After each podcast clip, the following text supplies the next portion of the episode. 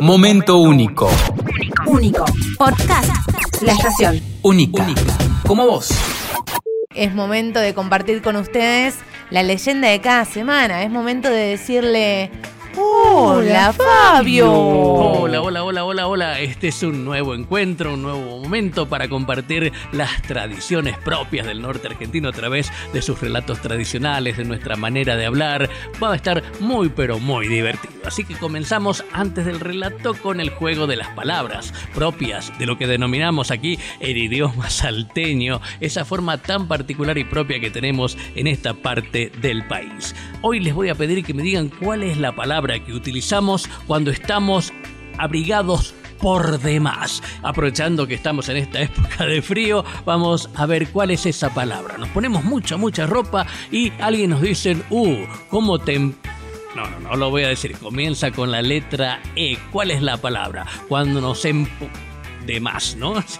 nos ponemos mucha, mucha ropa encima. Si bien es un término que también aparece en otras provincias de vez en cuando, pero acá lo usamos mucho más que en otros lados. Cuando abrigados estamos bien en... Muy bueno, vamos entonces a la leyenda mejor, que se me está escapando la palabrita. Bueno, veamos entonces en las casas quién es el ganador de cada familia y quién es el que más sabe de este idioma regional. Y ahora vamos al relato de hoy. Se dice que hace mucho tiempo había una persona que tenía la capacidad de ver dónde estaban los fantasmas, los espectros de cada esquina, cada calle o cada paraje de la Argentina.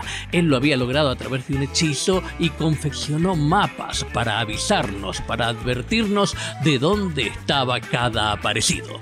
¿De qué se trata? ¿Cómo son esos mapas? ¿Cuáles son los lugares que describe? Vamos a tener varios encuentros en los cuales vamos a ir detallando estos sitios, pero hoy comenzamos con la primera parte de esta recopilación. Cuenta la historia que en la vieja Salta del pasado había un hombre llamado Adrián que era un apasionado de las brujerías. Entre tantas cosas, había leído que los perros podían ver claramente a las almas en pena o fantasmas. Una mañana, halló un antiguo libraco escrito a mano que tenía la fórmula para que los humanos pudieran ver y percibir lo mismo que los canes. El ritual era muy sencillo. Había que sacarles las lagañas a un perro negro y untarlas en los ojos de las personas por unos segundos. Adrián lo hizo y empezó a ver cosas extrañas y horripilantes que correspondían a un mundo repleto de espectros y demonios. El hombre se espantó y resolvió sacarse de inmediato ese terrible poder pero le fue imposible.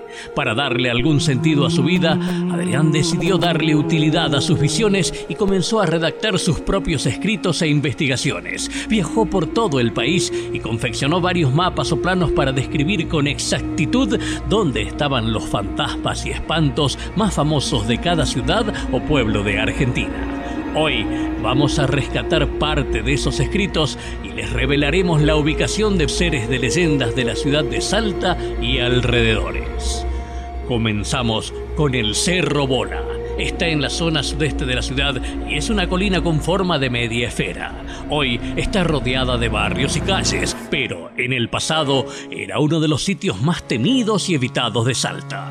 Según el mapa de Adrián, allí hay una salamanca o cueva del diablo donde su país recibe a sus víctimas para pactar con ellas. Otro lugar es Huaycondo. Allí están las lomas de San Lorenzo, que también tienen una salamanca o puerta del infierno. Mientras tanto, en Tres Cerritos, hace mucho tiempo fue el territorio de otra Salamanca, Allí, el diablo se vio invadido por muchas casas y barriadas y al parecer tuvo que cerrarla. Por su lado, también está el Tucumancito. Es la zona que rodea la esquina de las calles Leguizamón y de Anfunes. A principios del siglo XX le decían Tucumancito porque ahí se habían instalado varios comerciantes tucumanos. Por allí se manifiesta el fantasma de una mujer alta y flaca que se pone a la par de los caminantes. Está vestida de negro, no se le ve la cara, pero le salen chispas de los ojos. Los que se encuentran con ella quieren salir corriendo, pero no pueden porque ese espectro los paraliza. Cuando aparece, los perros del barrio ladran y aullan enloquecidos. Hay más lugares y fantasmas en el viejo mapa de los misterios de la ciudad de Salta. pero tendrás que esperar al próximo encuentro para conocerlo. Y hoy conocimos solo unos cuantos sitios señalados en los mapas del misterio de la ciudad de Salta.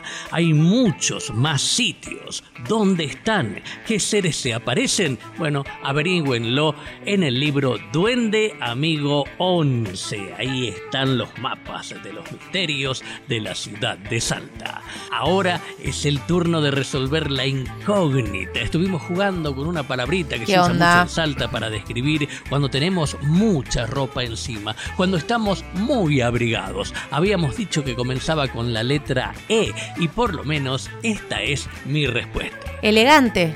Ah, no.